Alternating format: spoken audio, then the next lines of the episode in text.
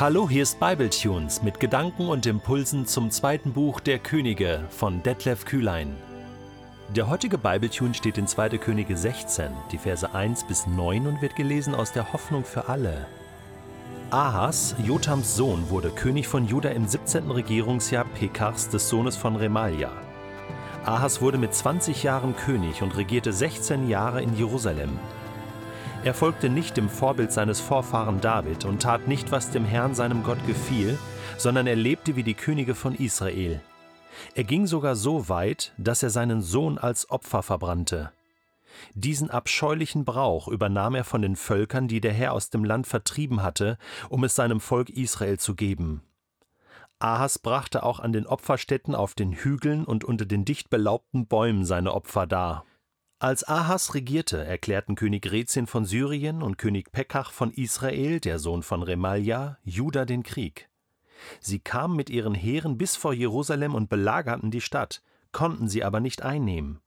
Dafür gelang es dem syrischen König Rezin, die Stadt Elat wieder zurückzugewinnen. Er vertrieb alle Judäer aus der Stadt.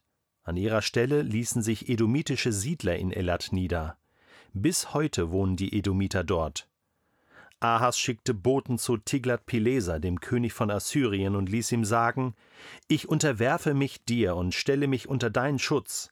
Die Könige von Syrien und Israel haben mich angegriffen. Komm doch und befrei mich von ihnen. Zugleich ließ er dem assyrischen König alles Silber und Gold aus dem Tempel und den Schatzkammern des Palasts als Geschenk überreichen. Tiglat-Pileser willigte ein. Er griff Damaskus an, eroberte die Stadt und führte die Einwohner in die Gefangenschaft nach Kir. König Rezin ließ er töten. Was machst du mit deinen dunklen Kapiteln in deinem Leben? Mit den dunklen Geschichten deines Lebens? Irgendwo in eine Schublade stecken, zumachen, bloß nie wieder aufmachen, irgendwo da verstecken, unterm Teppich kehren, wie man so schön sagt?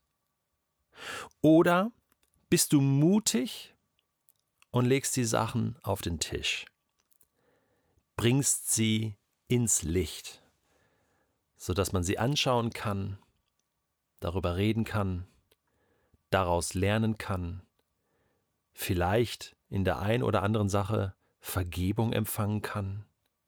Weißt du, dunkle Geschichten, die irgendwo in der Schublade stecken, die modern vor sich hin und irgendwann fangen sie an zu stinken. Und wir laufen Gefahr, nichts aus diesen Geschichten zu lernen, denn das ist ja das Mindeste, was man machen kann mit einer Sache, die schiefgelaufen ist, mit Fehlern, die man begangen hat, dass man aus den Fehlern lernt. Ja, das ist so. Und mit Gott ist das möglich.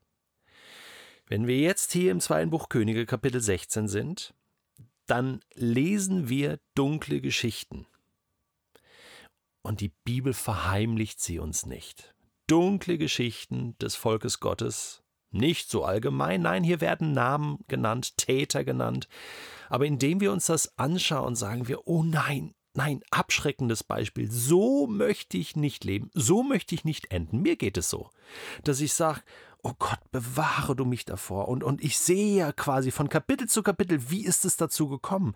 Wie, wie können Menschen so sein? Und dann entdecke ich ähnliche Muster in Ansätzen in meinem Leben und sage mir, okay, da muss ich aufpassen. Herr, bitte bewahre du mich hier. Lass mich hier lernen. Lass mich hier einen geraden Weg gehen. Und so weiter und so fort. Und bewahre du mich davor, dass meine Geschichten irgendwo in Schubladen landen und dann keinem etwas bringen, sondern nur Schaden anrichten, nie geklärt werden.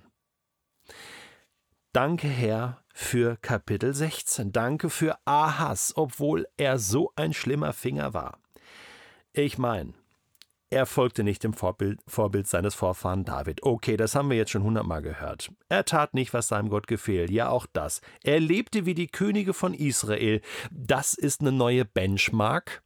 Ähm, so quasi, also die Könige von Israel, das ist so das Schlimmste. Und diesen Titel kriegt er jetzt hier auch. Der von Juda, Jerusalem, der ist jetzt auch schon so schlimm wie die von Jerusalem, äh, äh wie die von Israel, Entschuldigung. Also, ne, so in einem Topf. Alle gleich schlecht. Ja, das ist schon, das ist schon eine Marke. Und dann kommt ja der Klopper, oder? Er ging sogar so weit, und man kann das fast nicht nochmal lesen, dass er seinen Sohn als Opfer verbrannte. Das gab es schon mal in den, im ersten Buch Könige, äh, nee, Samuel-Bücher. Ich erinnere mich ganz schwach. Äh, zur Zeit von David. Ähm, da gab es schon mal was. Und auch Abraham, ja, die Geschichte kennen wir, wurde von Gott aufgefordert, gib mir deinen Sohn, opfer deinen Sohn, er muss es da nicht tun. Wir merken da, es gab Kulturen, wo das gang und gäbe war. Auch Abraham meckert ja nicht, geht da auf den Berg Moria und will Isaak opfern. Ganz krasse Geschichte. Äh, aber Gott ist da anders. Gott will keine Menschenopfer. Er will das nicht. Nein. Gott bewahre, möchte man sagen. Und dieser, jetzt musst du dir das vorstellen, König, der Gesalbte Gottes, denn das waren die Könige in Israel, in Jerusalem, der den Tempel mitverwaltet, opfert seinen Sohn, und zwar nicht für Gott, sondern für irgendwelche Götzen, in der Meinung, er tut Gott einen Gefallen, opfert, verbrennt seinen eigenen Sohn. Das ist unglaublich, so tief gefallen. Und damit, ich sagte das schon, schon einmal, sind wir an einem Punkt in der Geschichte Israels, an einem absoluten Tiefpunkt, die sind jetzt so schlimm drauf wie die kananitischen Völker, die sie damals aus dem Land geschmissen haben. Was der Grund war, weil die, die Schuld der ähm, Aramäer, der, der Kananiter, Entschuldigung, ähm, der Landesbewohner stank zum Himmel. Und deswegen musste Gott da eingreifen. Das war mit ein Grund. Und dann konnte Israel dieses Land erobern. Und jetzt, ja, jetzt lesen wir, wie Gott dafür sorgt, dass dieses Volk erstmal auch das Land wieder verlassen muss. Ende Gelände. So geht's nicht weiter. Ich meine, was soll jetzt noch kommen? Wie kann man das jetzt noch toppen im negativen Sinn?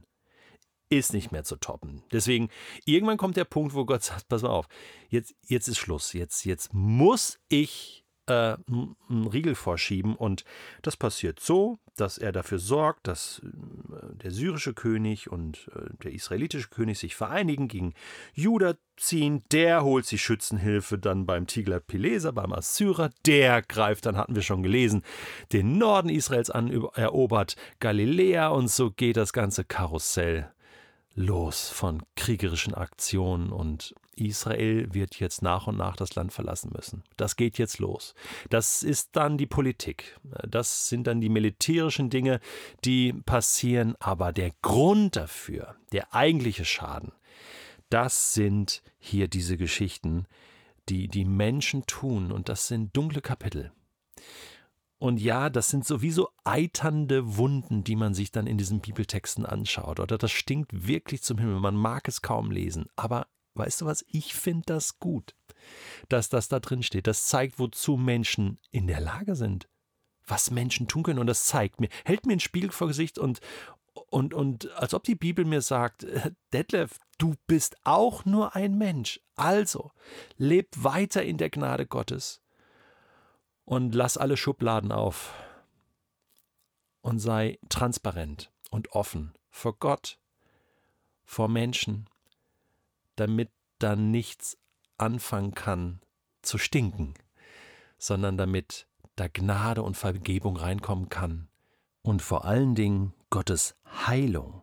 So schreibt Johannes in seinem ersten Brief, Kapitel 1, Vers 7, wenn wir jedoch im Licht leben, in Klammern, und nicht in Schubladen, so wie Gott im Licht ist, sind wir miteinander verbunden. Und das Blut von Jesus, seinem Sohn, reinigt uns von aller Sünde. Nochmal, wenn wir jedoch im Licht leben, so wie Gott im Licht ist, sind wir miteinander verbunden. Und das Blut von Jesus, von seinem Sohn, reinigt uns von aller Schuld.